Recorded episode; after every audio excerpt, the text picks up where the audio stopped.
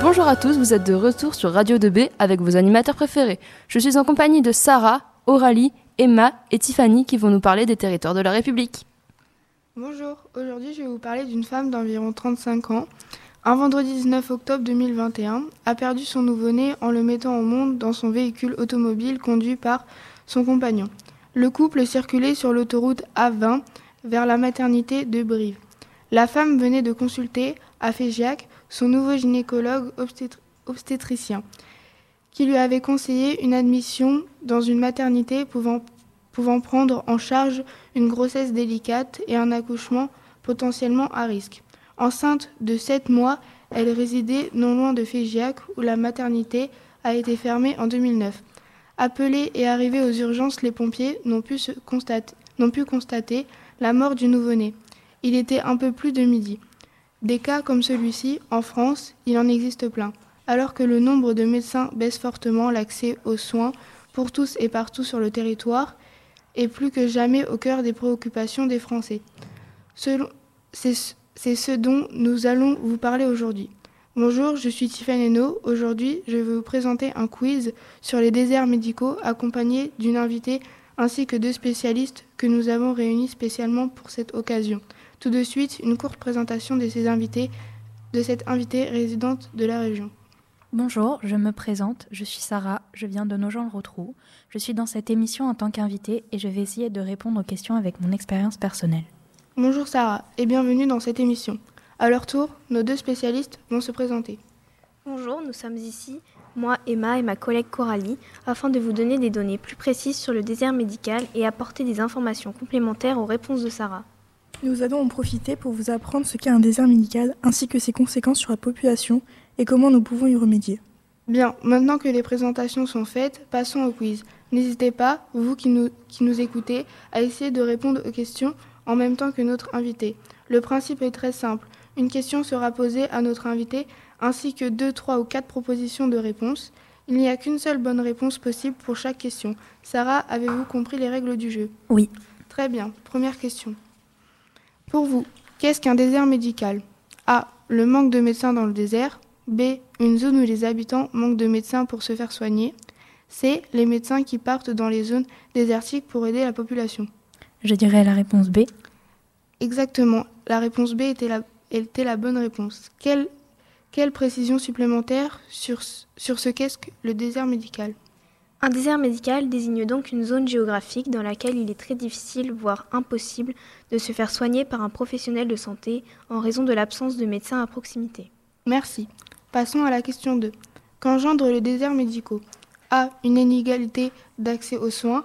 B. Un retour de maladies graves, exemple la peste. C. La faillite des médecins. Je dirais la réponse A. Et la, et la bonne réponse était la A. Une inégalité d'accès aux soins. Plus d'informations avec Coralie, notre deuxième spécialiste. Aujourd'hui, près de 6% de la population française vit dans un désert médical. Cette situation engendre une inégalité territoriale dans l'accès aux soins et peut même devenir dangereuse pour la santé des populations. Pour les praticiens, ceci se traduit par des difficultés à trouver des médecins traitants. Ceux qui en disposent voient les délais d'attente s'allonger et les consultations sans rendez-vous sont parfois très difficiles à obtenir. Oui, en effet, nous pouvons le constater même dans les régions. Question suivante. Sarah, à votre avis, depuis combien de temps le désert médical s'est-il aggravé? A. 1995, B. 2018, C. 2000. Je dirais la réponse B. Et c'était la réponse C. Oui, en effet, c'est depuis le début des années 2000 que ces inégalités ont commencé à se creuser. Nous allons maintenant passer aux causes des déserts médicaux avec la question numéro 4. Les départs à la retraite, à la retraite influencent-ils les, déserts médicaux? Oui, il est difficile de, trouver des, des, remplaçants pour les médecins retraités. Non, car il y a plus, de plus en plus d'étudiants en médecine. Euh, je dirais la réponse A. C'était la bonne réponse. Une des causes du désert médical est bien le départ à la retraite. Oui, beaucoup de praticiens arrivent aujourd'hui à l'âge de la retraite et les nouvelles générations ne sont pas assez nombreuses pour compenser ces départs.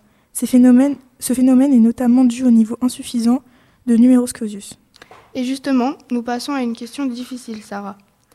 Comme, vient de, on vient de le dire, notre spécialiste, un autre des problèmes affecte les déserts médicaux et le, et numerus clausus. Mais qu'est-ce que le numerus clausus. Le nombre de personnes infectées par la maladie lors des épidémies. B. Le nombre de médecins qui n'aiment pas les- la campagne. C. Le nombre d'étudiants en médecine accédant à la deuxième année par un concours. Je dirais la réponse C. Bravo. La question n'était pas facile. Le numerus clausus joue un rôle dans l'admission des étudiants en deuxième année de médecine, d'ontologie, de pharmacie, de kiné et de sage-femme.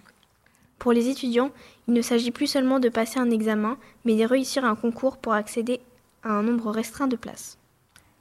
La question que nous nous posons tous, comment connaissiez-vous la réponse Sarah? Cette question était facile pour moi parce qu'en effet, je connais un ami qui a fait des études de médecine, mais qui n'a pas pu continuer ses études à cause du numerus clausus. Il n'a pas été accepté dans la liste des étudiants de deuxième année et n'a donc même pas pu passer le concours de médecine. Oui, malheureusement, c'est le cas de beaucoup d'étudiants. Eh bien, en tout cas, bravo, vous aviez la bonne réponse. Place à la question 6. Les nouvelles générations de médecins ont-elles plutôt tendance à s'installer A dans les zones rurales, B dans les zones urbaines? Je dirais la réponse B.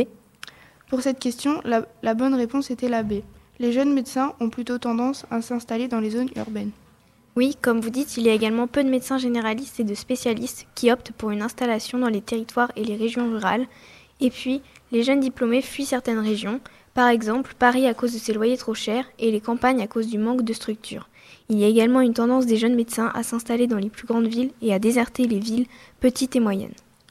Un autre sujet important, les maternités. Selon vous, combien reste-t-il de maternités en France aujourd'hui? A 1500, B 535, C 832, D 1000. Je dirais la réponse C. 535, le plus petit, de, le plus petit nombre des propositions de la liste. Et oui, le plus petit nombre de la liste au début des années 2000, il y avait 700 maternités en France et à l'heure actuelle, il n'en reste plus que 535 pour 67 millions d'habitants et pour un pays qui a la plus forte fécondité en Europe. Ce qui explique notamment le décès dont vous avez parlé dans l'introduction. En effet, le manque de maternité peut conduire à de graves conséquences comme nous avons pu le constater. À combien de temps estimez-vous le temps moyen des Français pour se rendre chez un médecin? A. Moins de 5 minutes. B. Moins de 15 minutes. Ou C. Moins de 30 minutes. Je dirais la réponse B. La réponse C était la bonne. La moyenne des, la moyenne des Français met moins de 30 minutes pour se rendre chez un médecin. Oui, selon l'étude faite par l'IRDES il y a quelques années, environ 90% des Français ont accès à un médecin généraliste en moins de 30 minutes. Aujourd'hui, les Français sont situés en moyenne à 17 minutes en voiture d'un service de chirurgie publique ou privé, et 1,4 million d'entre eux sont situés à plus de 45 minutes. Si ce phénomène se poursuivait au rythme de ces dernières années, on peut imaginer que dans 20 ou 30 ans, il n'y ait plus de soins que dans les villes les plus importantes, en gros la centaine de villes de plus de 50 000 habitants. Donc les Français seraient désormais situés en moyenne à 30 minutes, tandis que 12,3 millions d'entre eux seraient à plus de 45 minutes.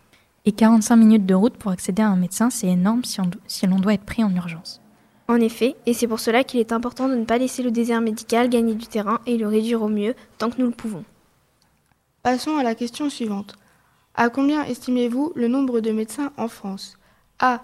400 000 4 400 800, B. 226 900, C. 100 000. Je dirais la réponse B. La bonne réponse était 226 900 médecins en France.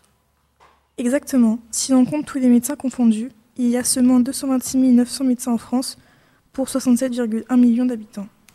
Oui, mais alors avec tous ces problèmes, quelles sont les solutions qui s'offriraient aux habitants des zones touchées par ce désert médical? Est-ce que des lois sont prévues? C'est une très bonne question, et c'est ce qui nous amène à la question 10. Les solutions mises en place par le gouvernement sont-elles efficaces? A. Oui, les déserts médicaux se réduisent considérablement. B. Non, aucun changement est visible. C. Les mesures aident à réduire les inégalités d'accès aux soins, mais ne, mais ne résoudent pas entièrement le problème d'importance nationale. Je dirais la réponse C.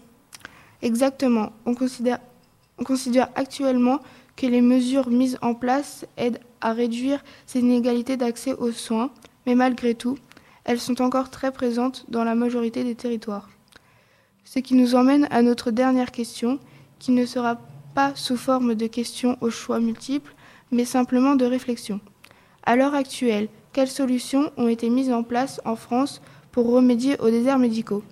C'est assez difficile à dire. J'ai remarqué que plusieurs pôles santé ont été créés ces derniers temps, des pôles avec différents médecins réunis dans un même lieu, avec par exemple un kiné, un généraliste, etc. Ce qui ramène plusieurs médecins dans une même ville et qui facilite un peu l'accès aux soins. Je sais aussi que depuis la pandémie de Covid-19, beaucoup de professionnels de santé donnent des, consultations par Internet sous forme de visioconférence, ce qui permet d'avoir accès à un médecin plutôt rapidement sans avoir à se déplacer. Il me semble aussi avoir entendu parler de bourses versées aux jeunes diplômés qui décident de s'installer dans les zones de déserts médicaux, mais je n'en sais pas plus. Eh bien, vous avez, déjà bien répondu à la question, mais je vais maintenant laisser la parole à nos deux spécialistes qui vont vous dire tout. Le ministre de la Santé propose depuis le 1er janvier 2021 un programme nommé 100% Santé qui propose à tous les Français des soins et un large choix d'équipements en audiologie, optique et dentaire qui sont pris en charge à 100%. Le gouvernement crée d'autres aménagements pour favoriser une présence médicale plus accessible partout et met en place des mesures d'incitation pour l'installation des médecins dans les zones déficitaires. Il a par exemple créé des postes supplémentaires pour des, pour des diplômés d'études médicales qui s'installent dans des zones démunies et développé la télémédecine, comme l'a dit Sarah, avec l'exemple de la pandémie du coronavirus. Et que pouvez-vous nous dire par rapport aux bourses dont vous parlez notre, notre invité? Le gouvernement a mis en place des CESP, contrats d'engagement de service public, des bourses de 1200 euros par mois pour les étudiants volontaires qui décident de s'installer dans une région qui manque de médecins. D'ailleurs, depuis son lancement, la proportion des étudiants ayant effectué un stage en médecine générale a augmenté. Par rapport à l'idée des pôles santé, de plus en plus de médecins veulent travailler ensemble. Ceci présente pour eux de nombreux avantages. Le pacte territoire santé les aide en développant le travail en équipe et en rapprochant les maisons de santé des universités. Malgré tout, comme vous l'avez dit dans la question 10, ces solutions réduisent certains déserts médicaux mais ne les, mais ne les suppriment pas entièrement. Maintenant que le quiz est terminé, qu'avez-vous retenu? Cette, émission m'a appris que le désert médical est un phénomène touchant une majeure partie de la France et une majeure partie de la population.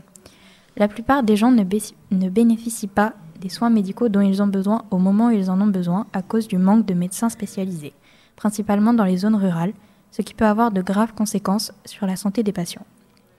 Pour y remédier, il faudrait élargir la limite d'étudiants en numerus clausus qui ferait que plus d'étudiants en médecine aient la possibilité d'atteindre la fin de leurs études et ensuite devenir médecins. Il faut aussi continuer de mettre en place des mesures d'incitation à l'installation dans les zones en manque de médecins. Eh bien, bravo, je pense que vous avez tout dit. Le quiz se termine donc ici. Je pense que nous pouvons féliciter Sarah, notre invitée, qui a répondu au mieux à toutes nos questions. Merci beaucoup et merci de m'avoir invité. J'ai adoré participer à ce quiz. Nous, rem nous remercions également nos deux spécialistes venus spécialement pour l'émission et qui nous ont appris énormément de choses aujourd'hui. C'était avec plaisir. Merci de nous avoir permis de sensibiliser les gens au sujet des déserts médicaux. Oui, merci à vous pour l'invitation. J'espère que les auditeurs comprendront les enjeux de cette inégalité face à l'accès aux soins. C'est la fin de cette émission. Nous vous souhaitons à tous une excellente journée. Merci beaucoup pour cette, cette intervention. On se retrouve dans quelques minutes. Bélo, Brossolette. 2B. Radio 2B.